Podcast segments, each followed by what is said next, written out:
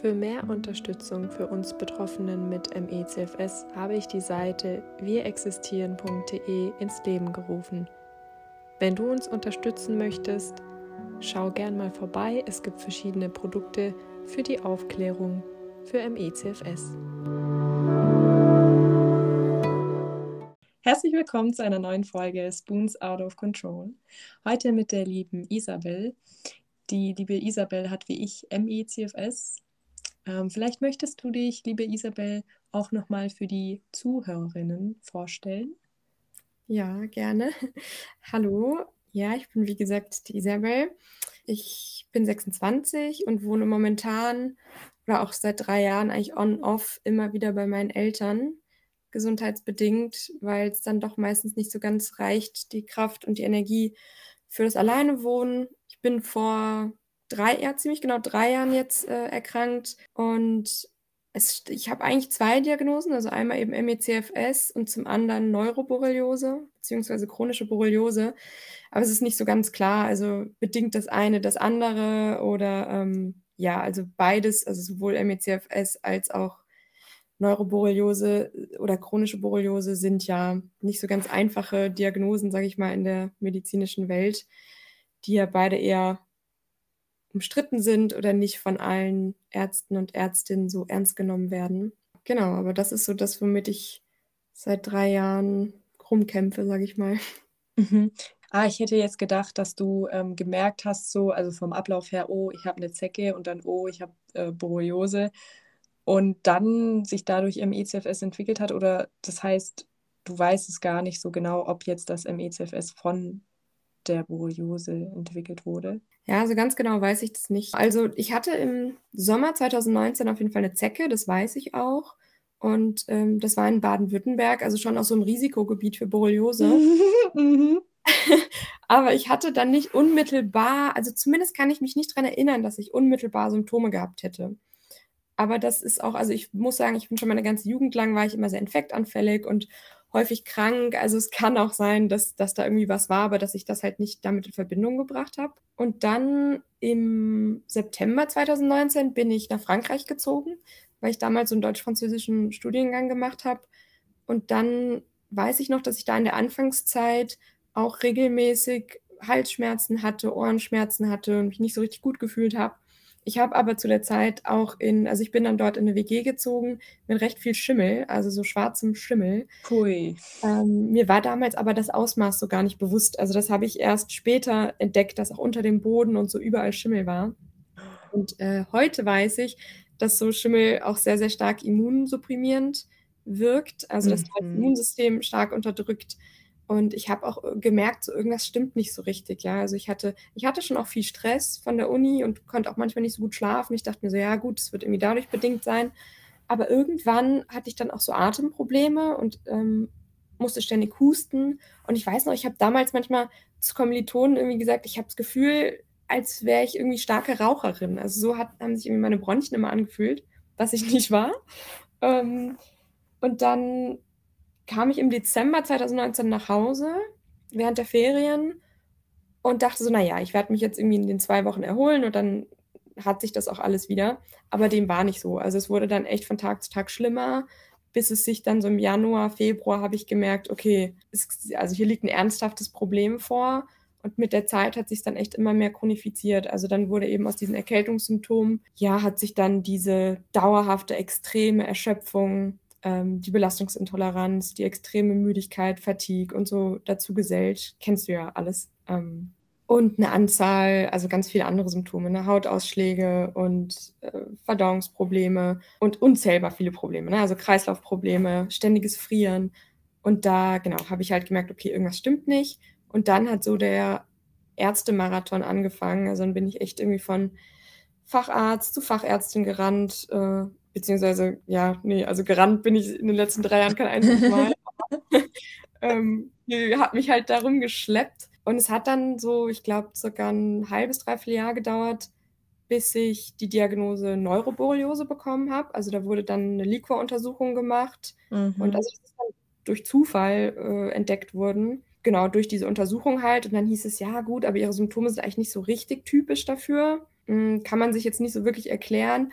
Aber ja, möglicherweise kann es damit zusammenhängen. Und dann hieß es aber irgendwann, nachdem ich Antibiotika genommen habe und meine Symptome sich eben nicht verändert haben, hieß es dann, ja gut, äh, Ausschlussdiagnose chronisches Fatigue-Syndrom. Ja, also das ist ja dann so aufgrund der klinischen Symptome heißt es dann ja gut, wenn man halt ja. halt nichts anderes feststellen kann, dann haben sie halt das. Aber es wurde auch, ich glaube, das war also Anfang Januar 2020, wurde auch festgestellt, dass ich Antikörper hatte und auch, also neue Antikörper aufs EBV oder gegen das EBV-Virus. Das heißt, es hieß auch, ah gut, vielleicht haben sie auch pfeifisches Drüsenfieber oder hatten das. Das kann ja auch mal ein halbes Jahr lang dauern. Ähm, das wird dann schon wieder besser werden. Aber gut, ja, da muss ich sagen, viele Ärztinnen nehmen das auch nicht ernst, weil das Problem ist ja, jeder hat diese Antikörper von EBV, aber ich sage immer dazu, ich habe das wirklich dokumentiert.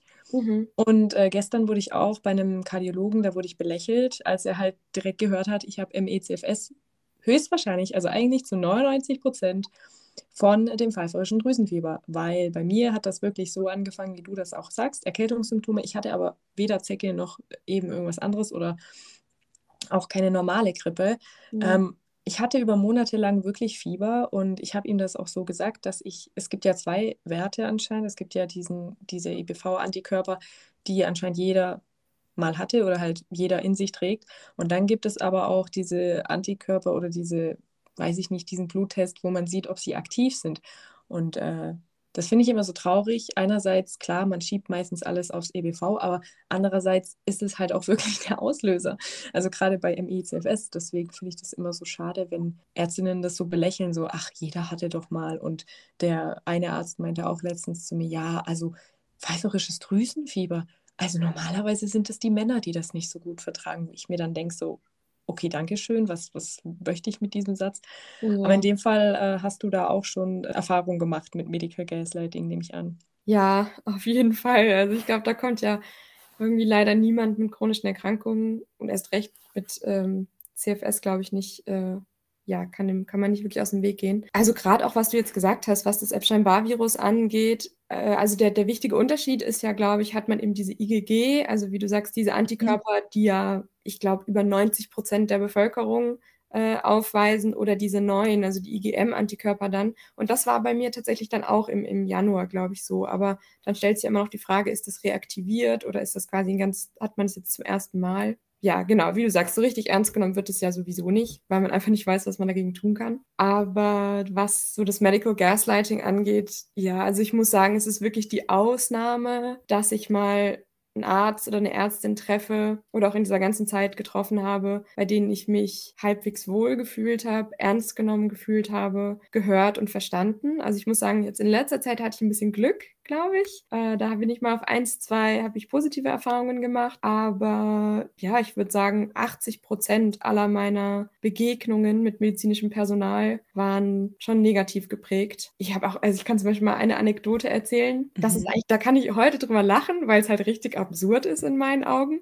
Aber in dem Moment ist es, war es schon auch irgendwo verstörend.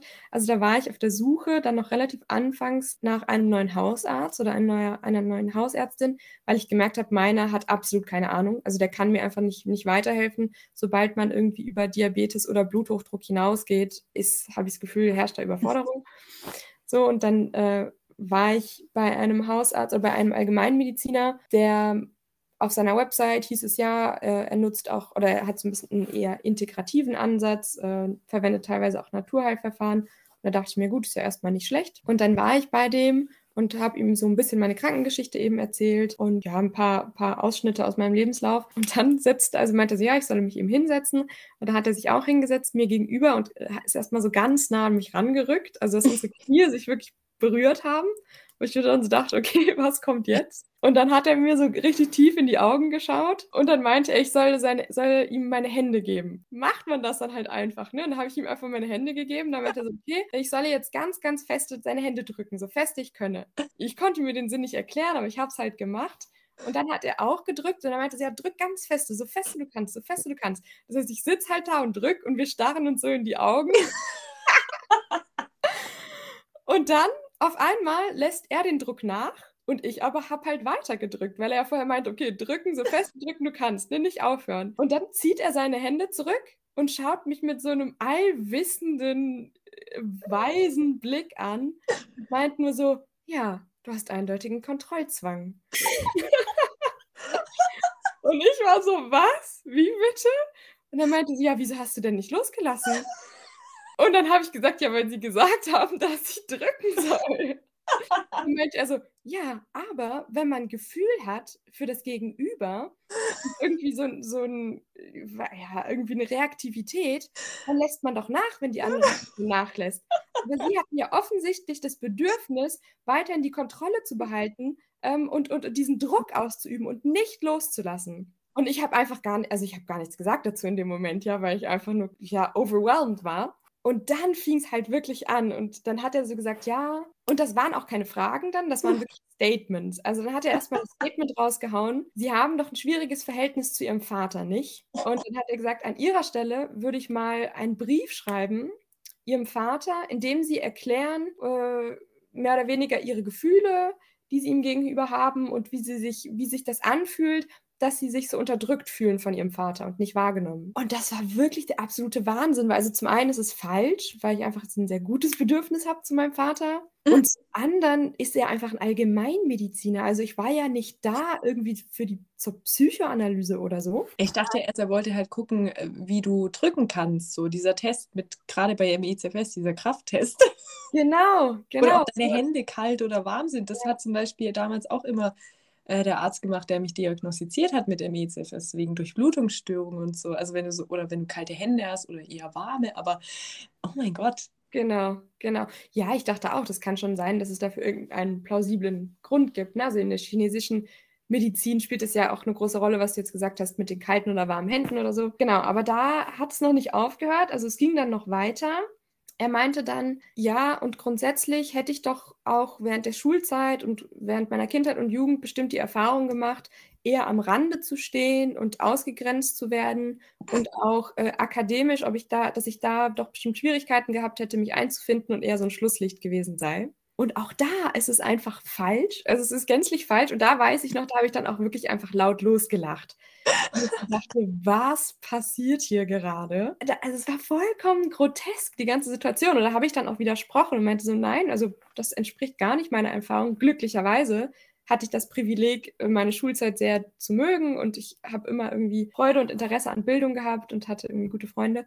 Aber das, das, das Verrückte war, er hat da überhaupt nicht zugehört. Also er hat sein Narrativ dann einfach weitergesponnen und meinte so, ja, und als sie dann nach Frankreich gegangen sind zum Studium, hat sich das wahrscheinlich verschlimmert und das hat dazu geführt, dass der Stress so extrem wurde, ja, dass ich gemerkt habe, ich kann ja nicht mehr mithalten. Genau, dass dann halt alles Körper, Geist und so weiter überfordert war und alles zusammengebrochen ist. Und ab dem Zeitpunkt habe ich auch einfach nichts mehr gesagt, weil ich so dachte, es bringt jetzt auch nichts da zu diskutieren. Habe mich dann bedankt, verabschiedet und äh, ja, das hinter mir gelassen. Aber das ist, denke ich, schon so die absurdeste Erfahrung, die ich gemacht habe. Musstest du da Geld zahlen dann am Ende, so fürs Handlesen, oder? nee, zum Glück nicht. Nee, nee, das war ein ganz normal, das ist ja auch das Krasse, das war ein ganz normaler äh, zugelassener Kassearzt der dann so losgelassen wird auf Leute, ne? Hi, ja. Genau. Und, und sowas ist halt, also wie gesagt, sowas Schlimmes in Anführungsstrichen habe ich sonst nicht erlebt, aber grundsätzlich, ich finde, es spricht auch für eine Erfahrung, die ich immer wieder und immer wieder gemacht habe. Die denke ich, also in meinen Augen ist zumindest mein Eindruck, dass es schon auch eine Rolle spielt, dass ich halt eine junge Frau bin und dass doch oft die Ärzte männlich sind und auch eher ältere Männer. Also Mhm. Ich, einerseits sage ich, ich will da nicht in Klischee reinspielen, aber andererseits, ja, meine Erfahrung bestätigen. Ja, doch, ist schon ein Stück weit so. Also das letzte Mal, wo ich bei dem neuen Hausarzt war und da musste ich ja zur Vertretung. Also ich habe ihm mein Problem geschildert mit den Bauchnabelschmerzen, die ich ja hatte. Mhm. Ähm, und dann guckt er mich an, fragt mich noch so, ja, ob ich auch äh, veränderten Stuhlgang, pipapo. Und plötzlich, äh, aber mittendrin, so off-topic, fragt er mich, sind Sie verheiratet? Und ich denke nur so, was hat das jetzt mit meinem Bauchnabel zu tun? Ja. Ja. Das ist der Ehering am Finger, der kann den Bauchnabel beeinflussen. Achso, vielleicht trage ich meinen Ehering am Bauchnabel und der tut es ja. irgendwie weh. Das kann sein. Ja, also ich weiß nicht, wie das bei dir ähm, so ist oder war. Also bei mir ist es halt meistens so, dass ich zum Beispiel selbst auch nicht fahren kann. Das heißt, entweder mein Vater oder meine Mutter fährt mich halt meistens und gehen dann auch nicht immer, aber manchmal halt auch mit rein, ja, weil gerade wenn ich sehr starken Brain Fog habe, kann ich mich halt manchmal auch nicht so gut konzentrieren und dann habe ich eigentlich auch ganz gerne, dass eine andere Person dabei ist, weil ich sage, naja, wenn ich vielleicht nicht alles aufnehmen kann, weil ich vielleicht auch zwei Stunden im Wartezimmer gesessen bin und äh, super müde und erschöpft bin, ist mhm. mir das eigentlich ganz recht, wenn noch jemand dabei ist. Und ich habe auch echt die Erfahrung gemacht, wenn mein Vater dabei ist, dann wird halt mein Vater angesprochen an meiner Stelle. Das nicht, aber ich finde halt gerade, wenn man eine Begleitung dabei hat, egal ob männlich oder weiblich, glaube ich, also ich habe so die Erfahrung gemacht, gerade bei narzisstischen äh, Menschen, da gehe ich ja nicht mehr hin zu diesen Ärzten, aber die sind dann ganz still. Die nehmen dich plötzlich voll ernst. Echt? Ja, also das so ist es mir schon gegangen. Mhm. Aber ich habe halt leider nicht die Möglichkeit, immer jemanden mitzunehmen. Also von der Familie ist halt schwierig, weil die selbstständig sind und ja. ähm, ein Geschäft haben. Aber ich habe schon oft äh, oder ab und zu Menschen mitgenommen, ich kann halt gerade noch Auto fahren, das heißt so zehn Minuten kein Problem. Ja. Aber ich würde mir schon auch oft gerne wünschen, ach Mensch, wenn ich jetzt meine Freundin neben mir dabei hätte, boah, das ja. wäre so viel besser. Deswegen, Leute, holt euch immer eine Begleitung. Das macht echt mhm. viel aus, glaube ich. Mhm. Ja, hm, interessant. Also ich weiß gar nicht, ob ich das jetzt aus meiner Erfahrung her so bestätigen könnte. Ich habe also wie gesagt die Erfahrung gemacht, dass wenn mein Vater dabei ist, dann wird eher mit meinem Vater gesprochen und deswegen sage ich ihm inzwischen, äh, kannst du bitte lieber draußen warten? Ja, klar. Weil ich mich dann einfach noch weniger ernst genommen fühle und ich muss sagen, mein Vater ist nicht jemand, der sich in den Vordergrund drängt, ja, also es liegt jetzt auch nicht an ihm, aber und ich, ich, ich sehe halt auch sehr jung aus, also ich bin ich glaube, ich, glaub, ich habe es gesagt am Anfang, ich bin 26, aber ich werde schon teilweise auch für 18 oder so gehalten. Ja, me too. ich, ich, denke, das spielt halt auch noch mal rein, ja, dass man denkt, man hat irgendwie ein kleines Kind vor sich sitzen. Und wenn man dann, ich glaube, die Erfahrung machen ja auch ganz, ganz viele, gerade MECFS-Betroffene, oder wenn man, wenn man ähm, zeigt, dass man sich auskennt, dass man dann, finde ich, erst recht so Mikroaggressionen erlebt, in, in, in meinen Augen. Ne? Also, dass ich glaube, da fühlt, fühlen sich irgendwie dann MedizinerInnen in ihrer Ehre angegriffen oder so. Keine Ahnung, was da rein. Weil sie, aber ich glaube, ich, man wird da auch nie ernst genommen. Ne? Also die denkt, man hat halt einmal auf gute Frage nett nachgeschaut äh, und bezieht daher jetzt sein Wissen. Aber wenn ich dann sage, so nein, ich lese irgendwie medizinische Literatur, wenn ich kann, ja, und äh, setze mich damit auseinander und, und lese irgendwie ernsthafte wissenschaftliche Bücher, auch das, also selbst das ich, ich finde, das hilft nicht oder führt nicht, trägt leider nicht dazu bei, dass man ernster genommen wird, sondern es wird einem trotzdem gesagt, ja, mach halt mal ein bisschen langsamer, schlaf ein bisschen mehr, trinkst du genug, mach doch mal Sport, geh schwimmen. Und das, wenn ich ja fünf Minuten vorher gesagt habe, ich schaff's kaum die Treppe im Haus äh, mehrmals am Tag hochzulaufen, weil das einfach zu anstrengend ist und ich mich dann halt krank fühle. Da denke ich mir auch, wo, wo sind die in ihrem Kopf? Also die hören ja auch nicht zu. Ah, ja. Ja, und das Schlimmste finde ich ja, was ich sagen wollte, ist mit, äh, gerade wo du es gesagt hast, dass sie deinen Vater ansprechen. Ich erlebe das ganz oft mit Menschen, die im Rollstuhl sitzen, die reden können, die sprechen können, die zuhören können und dann wird aber die Begleitperson oft angesprochen. Mhm. So, oder man spricht mit ihnen wie mit einem Kind. Das finde ich auch ganz ja. ableistisch. Also finde ich richtig abartig und auch mhm sehr beleidigend, weil äh, teilweise finde ich es auch irgendwie lächerlich. Und genauso ja. wie mit deinem Vater wahrscheinlich, ach, das ist jetzt äh, der, der Vater von der, ne? Sie mhm. kann ja nicht richtig reden, das sind ja Erwachsenen-Sachen, ne? Wo man ja. drüber sprechen muss, die ist ja noch ein Kind. Ja. Wie nach dem Motto, ganz schlimm. Ja, ich, ich weiß auch nicht genau, was da dann immer in den Köpfen vorgeht. Und manchmal denke ich mir auch, gut, es sind mit Sicherheit irgendwo auch strukturelle Probleme, also dass einfach nicht genug Zeit, ähm, dass es nicht genug Zeit gibt und dass irgendwie ein ökonomischer Druck herrscht, leider auch äh, auf das gesundheitliche System oder aufs Gesundheitssystem.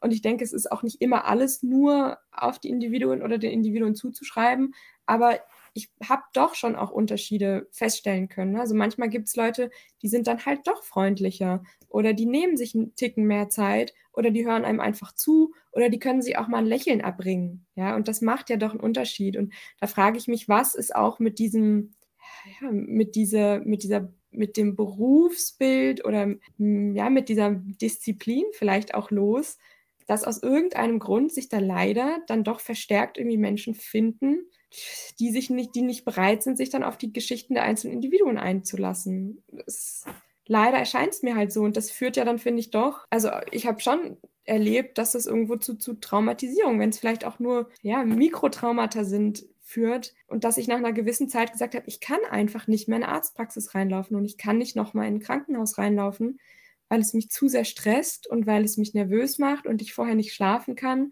weil ich einfach schon weiß und davon ausgehe, ich werde nicht ernst genommen und ich muss wieder kämpfen und kämpfen und kämpfen, obwohl ich ja eigentlich keine Kraft und Energie habe. Ja, verstehe ich voll. Das ist so das, das, das Traurige, finde ich, ne? dass man irgendwann auch ja keine ja, kein, kein Vertrauen mehr oder ja, ja, auch kein ja, kein Vertrauen. Ja, genau. also, anderes fällt mir da auch nicht ein. Aber du hast ja gesagt, du hast jetzt auch äh, mal gute Erfahrungen gemacht. Vielleicht möchtest du auch von deinem positiven äh, Erlebnis erzählen mit Ärzten? Ja, ja, nee, auf jeden Fall gerne. Ja, weil ich, ich eigentlich möchte ich das ja auch gar nicht pauschalisieren, so dieses Misstrauen. Aber es wird einem nicht leicht gemacht, sagen wir es mal so. Aber positive Erfahrungen habe ich jetzt genau vor kurzem gemacht. Ich weiß nicht, sagt dir Help-Apherese was? Ja, schon, ja. Das ist diese Blutwäsche? Nee. Genau, doch, ah, das ist eine Form, ist eine Form der Blutwäsche. Ja. Und das ist jetzt, also ich habe davon gehört im Rahmen von ähm, Post-Covid bzw. Long-Covid-Behandlungen. Ähm, das ist eine Form der Blutwäsche, die eigentlich, also die eigentliche Indikation ist, glaube ich, bei ähm, Personen, die zu hohe Cholesterinwerte haben. Also da wird mhm. Fett aus dem Blut gewaschen. Aber das hat eine Ärztin, hat, kam auf die Idee, das anzuwenden, eben auf Leute, die, die äh, ein Fatigue-Syndrom entwickeln nach ihrer Covid-Infektion, weil sie die Hypothese aufgestellt hat, dass es da eben ähm, zu Blutgerinnseln äh, kommen könnte und dass die eben die Mikrozirkulation beeinflussen, beeinschränken und dadurch eben allerlei Organe dann betroffen sein könnten. Und dann dachte ich mir auch, das würde ich eigentlich auch gerne mal probieren, weil ja, man hält sich ja irgendwie an jedem Strohhalm fest, den es so gibt. Und ähm, aber da gibt es halt noch keine Evidenz für, weil das noch wissenschaftlich das ist nicht nachgewiesen, ja. dass das tatsächlich hilft und einfach noch nicht genug Forschung betrieben wurde und weil es ja doch auch noch irgendwie ein neues Feld ist, äh, zumindest was ähm, Post-Covid angeht. Und da habe ich jetzt aber tatsächlich, also ich war jetzt bei zwei verschiedenen Ärzten, die das beide, ja, ich sag mal, gegen den medizinischen Mainstream jetzt anbieten, dass sie in erster Linie eben, eben Long-Covid, Post-Covid-Betroffene ähm, behandeln mit solchen Blutwäschen. Die muss man dann trotzdem privat zahlen, weil es natürlich die Kasse aufgrund der mangelnden Evidenz nicht oder noch nicht übernimmt. Aber die waren beide total menschlich, die haben mir zugehört, die haben auch offen über ihre Zweifel geredet, also gesagt, ich kann dir wirklich da nichts oder ich kann da ihnen da nichts versprechen, das will ich auch nicht. Ähm, aber mir geht es halt darum, Menschen auch wieder Hoffnung zu geben, ja, und, und ähm, vor allen Dingen ist es sehr nebenwirkungsarm, wenn es die Möglichkeit gibt, dass es ihnen helfen kann und ich habe die Möglichkeit, es ihnen anzubieten, warum dann nicht? Ich habe mich auch so ein bisschen gefragt, also inwiefern gibt es da eine Korrelation? Warum waren ausgerechnet die beiden jetzt total lieb und menschlich und transparent und haben mir zugehört? Und gleichzeitig sind es die, die dann sich trauen, so was Experimentelles anzubieten. Hängt vielleicht auch irgendwie zusammen, ne? Ja, und das fand ich einfach sehr, also da habe ich dann gesehen, da steht wirklich der Mensch im Mittelpunkt. Die sagen, auch wenn das für sie natürlich ein Mehraufwand ist, und die haben mir beide kein ärztliches Honorar berechnet. Also das ist offensichtlich mhm. das auch nicht, um sich selbst zu bereichern. Wow ja. sondern weil sie sehen, sie sind in einer möglich, also in einer Position, dass sie Menschen eventuell helfen können. Wow, so Menschen gibt es, glaube ich, sehr selten. Ja. Also ich würde schon denken, dass das bestimmt bei vielen Leuten anfänglich die Motivation, anfänglich, anfänglich, genau, die Motivation ist, wenn man sich für ein Medizinstudium entscheidet, aber vielleicht geht das dann manchmal verloren. Ich weiß es nicht. Ja, also ich habe mal gehört tatsächlich von einem Gynäkologen, also der war Chefarzt von der Gynäkologie und der hat gemeint, äh, mit dem Studium verschwindet die Menschlichkeit. Mhm. Ähm, hört sich ein bisschen böse an, aber der, er hat das gesagt, nicht ich, ne? Also mhm. hier zum Klarstellen.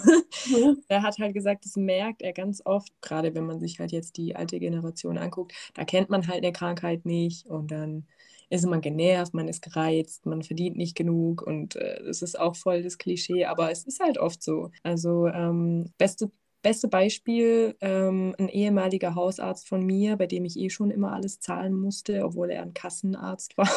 Mhm. Ähm, der ist jetzt privat, äh, der behandelt nur noch Privatpatienten, Patientinnen. Ähm, ja. weil er gesagt hat, ja, er schafft es nicht und so, ne?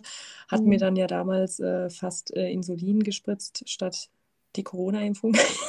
ist okay, ist fast, fast dasselbe. Ja.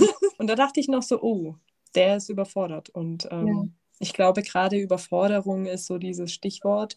Man ist überfordert, man ist vielleicht auch, man ist angekratzt an seinem Ego, weil da ein Patient oder eine Patientin sitzt, die sich oder der sich besser auskennt und ich kenne die Krankheit gar nicht und dann fühlt man sich halt vielleicht ein bisschen reduziert oder irgendwie so, hey, ich habe das studiert, ne, nicht du. Ja. deswegen sage ich das auch immer ganz, ganz vorsichtig, auch beim Kardiologen hier. Ähm, ich habe Verdacht auf POTS, ich habe das halt recherchiert und so weiter. Ne?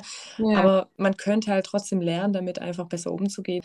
Einfach ernst nehmen und sagen, ja gut, äh, es ist zwar zum, zum Beispiel eine seltene Krankheit, es kann auch sein, als ich mit äh, Ehlers-Danlos-Syndrom kam, wurde ich auch erst belächelt und äh, witzigerweise, als ich dann gesagt habe, nee, de, der Verdacht kommt von einem Arzt, dann hat mich plötzlich ernst genommen. Das fand ja. ich sehr traurig, aber auch irgendwie witzig. Also mhm. ich bin mhm. nach Hause gefahren, habe gegrinst, weil auf meinem Überweisungsschein stand dann halt wirklich Verdacht auf Ehlers-Danlos-Syndrom. Mhm. Ich musste dann halt erstmal voll lachen, weil ich dachte so, also ich lüge ja eigentlich gar nicht, aber bei der Sache habe ich halt gelogen, weil ich wusste, wenn ich jetzt sage, ich habe den Verdacht, hm. lacht man mich aus. So, ich dachte so, sagen, ne? das ist echt so banal. Es ist ja, und das ist genau das, was ich auch meine. Also es liegt mit Sicherheit auch ein strukturelles Problem dahinter, dass bestimmt viele sich gerne mehr Zeit nehmen würden oder wenn sie mehr Zeit hätten, wären sie weniger überfordert und das würde mehr Menschlichkeit erlauben. Aber ich finde, etwas nicht zu kennen beispielsweise ist ja eine Sache, aber dann ist die andere Sache, wie geht man damit um? Ich finde, man könnte ja trotzdem dann sagen, okay, erzählen Sie mir doch mal, was Sie darüber wissen und dann entscheide ich, was ich mit dem Wissen anfange. Oder beispielsweise zu sagen, okay, ich weiß nicht konkret, wie ich Ihnen weiterhelfen kann, aber ähm, schlagen Sie mir doch mal vor, was Ihre Ideen sind und dann schaue ich irgendwie, was davon umsetzbar ist oder nicht. Ja, oder dann evaluiere ich das nochmal mit meinem Expertenwissen oder also das würde ich mir halt einfach wünschen, dass man nicht kranke Menschen kränker macht, indem man ihnen vermittelt, du bist einfach ein Hypochonder oder, oder du bist nicht ernst zu nehmen wie lange das dauert, bis man einfach ernst genommen wird, das ist wirklich traurig. Ja. Ja, ja. ja. Wieso schafft gerade, also wieso ist es gerade bei MECFS scheinbar so wahnsinnig schwer, ernst genommen zu werden? Es ist jetzt ein bisschen off-topic, aber eine Frage brennt mir noch irgendwie so voll unter den Nägeln. Mhm. Okay. Wie verbringst du denn äh, Weihnachten? Weil gerade so MECFS ich finde das immer so traurig, wenn, wenn manche ja nicht mehr ihre Familie sehen können oder so. Aber für mich ist Weihnachten was voll Magisches. Und ja. äh, da wollte ich dich einfach mal fragen, ob das für dich machbar ist. Ja. Ja, also wie gesagt, ich wohne ja sowieso ja. bei meinen Eltern momentan. Das heißt, ähm, äh, groß jetzt irgendwie reisen oder so ist da erstmal gar nicht nötig, zumindest um die engere Familie zu sehen. Meine Geschwister wohnen, also die auch eigene Familien haben, wohnen auch alle in der Nähe und die kommen dann, also ich habe das Glück, sage ich mal, so in der Homebase zu wohnen. Das heißt, die Leute kommen eher zu mir. Das ist schon mal so ein Vorteil. Also ich kann zumindest von letztem Jahr beispielsweise sagen, oh, das war wirklich schwer, Weihnachten letztes Jahr. Überhaupt, seit ich, seit ich krank geworden bin, die letzten Weihnachten, habe ich leider nicht so gute Erinnerungen dran. Mhm. Ich weiß noch, in dem ersten Jahr saßen wir dann halt auch alle zusammen mit der Familie und irgendwann hat halt erst meine Mutter angefangen zu weinen und dann ich und mein Vater. Und so nach und nach saßen wir irgendwann fast alle weinend beieinander, weil ja, ich, ich glaube, dass so, wenn man dann auch irgendwie, ich glaube, an Weihnachten reflektiert man auch so ein bisschen, wie war das Jahr, und man stellt fest, es ist irgendwie wieder ein Jahr rum und es ist ganz viel Zeit vergangen. Und da ist uns, glaube ich, schon allen so ein bisschen bewusst geworden, okay, ich, ich sitze jetzt seit einem Jahr oder ich bin jetzt seit einem Jahr hier wieder zu Hause und mir geht es irgendwie nicht gut. Und so habe ich das Gefühl, läuft das jetzt so ein bisschen seit zwei, drei Jahren, dass da doch auch irgendwie immer noch mal so das Ausmaß bewusst wird und bewusst wird, ähm, das ist nichts, was morgen einfach weg sein wird. Und eine Sache, die mich schon auch sehr bedrückt, ist so das Nicht-Helfen können wie ich das mhm. würde. Also ich finde das eigentlich total schön vorzubereiten und zu dekorieren und zu kochen ähm, oder auch überhaupt während der Weihnachtsfeiertage ähm, zu sagen, man backt zusammen was oder ich habe eigentlich immer sehr gerne recht aufwendige persönliche Geschenke gemacht und so das nicht so ganz umsetzen zu können, ausleben zu können, wie ich das eigentlich gern mache und dann so zu sehen, wie ich nicht helfen kann, den Tisch abzuräumen richtig oder ich nicht helfen kann, wie sowas den Christbaum richtig zu schmücken, das finde ich sehr bedrückend, so dieses Gefühl. Ja, kann ich voll nachvollziehen. Ich hoffe aber natürlich, dass du und auch die anderen ähm, mit den Krankheiten dementsprechend trotzdem irgendwie ein bisschen Weihnachten genießen ja. könnt. Wie ist das bei dir? Was, ähm, Also für mich ist es am schwersten zu vereinbaren, dass ich ja eigentlich hauptsächlich vegan äh, lebe Mhm. und äh, glutenfrei. Ja, das wäre äh, auch ein guter Punkt. Ja, ist bei mir auch so. und bei meinen Eltern gibt es halt jedes Jahr immer dasselbe zu Weihnachten. Mhm. Schinken in Brotteig. Ui. Aber es ist okay. Ich habe mir vorgenommen, ähm, tatsächlich heute ähm, übe ich jetzt mal ein veganes, glutenfreies Tiramisu. Ich möchte auch keine extra Umstände machen, weißt du, was ich meine? Ich bin Mhm. da sehr streng auch mit mir selber und äh, Mhm. deswegen mache ich da irgendwie selber was. Und gerade mit Geschenken, ich mache das immer tatsächlich ganz, ganz früh. Ich habe zum Beispiel jetzt alle Geschenke schon. Echt? Äh, ja, und ich habe mir mega viel Zeit gelassen. Ich hoffe, ich habe äh, dir hier jetzt nichts irgendwie. Also ich hoffe, du konntest alles mitteilen, was du mitteilen wolltest. Und Ja. ja, es war auf jeden Fall sehr schön, äh, dich kennenzulernen. Mhm. Ja, gleichfalls. Vielen Dank für die Plattform auf jeden Fall. Ja, gerne. Und äh, ansonsten wünsche ich dir noch einen angenehmen Tag und auch angenehme Weihnachten dann. Ja, tschüss.